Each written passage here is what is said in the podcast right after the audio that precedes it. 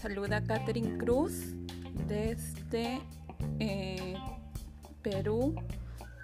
Yo he estado escribiendo algunos libros en la plataforma de Wattpad y quiero ahora pasarlas a la, en este caso, la etapa de Spotify, a esta plataforma y los libros que he escrito es uno de uno de estos es Kiara. Kiara es uno de los libros inspirados en esta pandemia para poder distraerlos y despejar su mente y enseñarles que en este caso ustedes mediante la meditación y un mejor pensamiento pueden cambiar sus vidas. Es lo que Kiara quiere enseñarles a ustedes. Es la historia de Kiara. Entonces comenzamos a las 1, a las 2 y a las 3 y les empiezo a leer.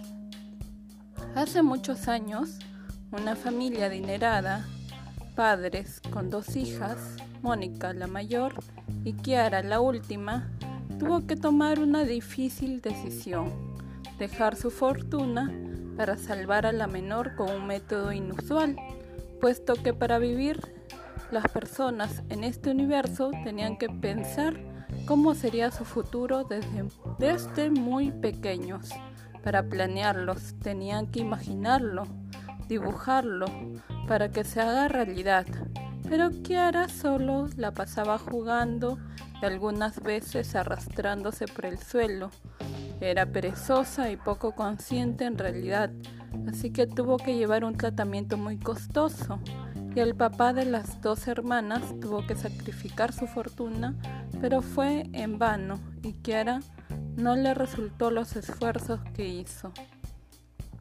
A los 30 años, ella estaba echada en una camilla de hospital y conectada a aparatos tecnológicos y cada vez no podía respirar. Lo único que decía era gas, gas, pues le suministraban oxígeno para que pudiera respirar. Ella no dio forma a su vida. Años después se creó un avatar muy parecido a ella, tal cual se hubiera visto si ella hubiese estado en buen estado físico y sana. Este avatar fue creado con células madres de la molécula ósea de Kiara e instruida por diversas personas usando tecnología especial para ello en especial por un anciano sabio conectado a la mente del avatar. Él también la pasaba enfermo en una camilla en Francia y con computadoras que registraban los pensamientos del abuelo y los movimientos del avatar de Kiara. Él brindaba conocimiento para que viera ella en el mundo como para que viviera ella en el mundo como persona real. Bueno, este es el primer capítulo. El, próximo domingo estoy mandando los siguientes. Este libro es muy corto.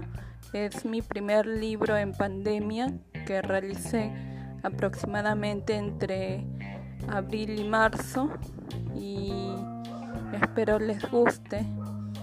El próximo domingo pienso publicar la siguiente parte y bueno, eso sería todo. Muchas gracias por escucharme que tengan felices noches o buenas tardes en el momento que lo estén escuchando. Bendiciones a todos.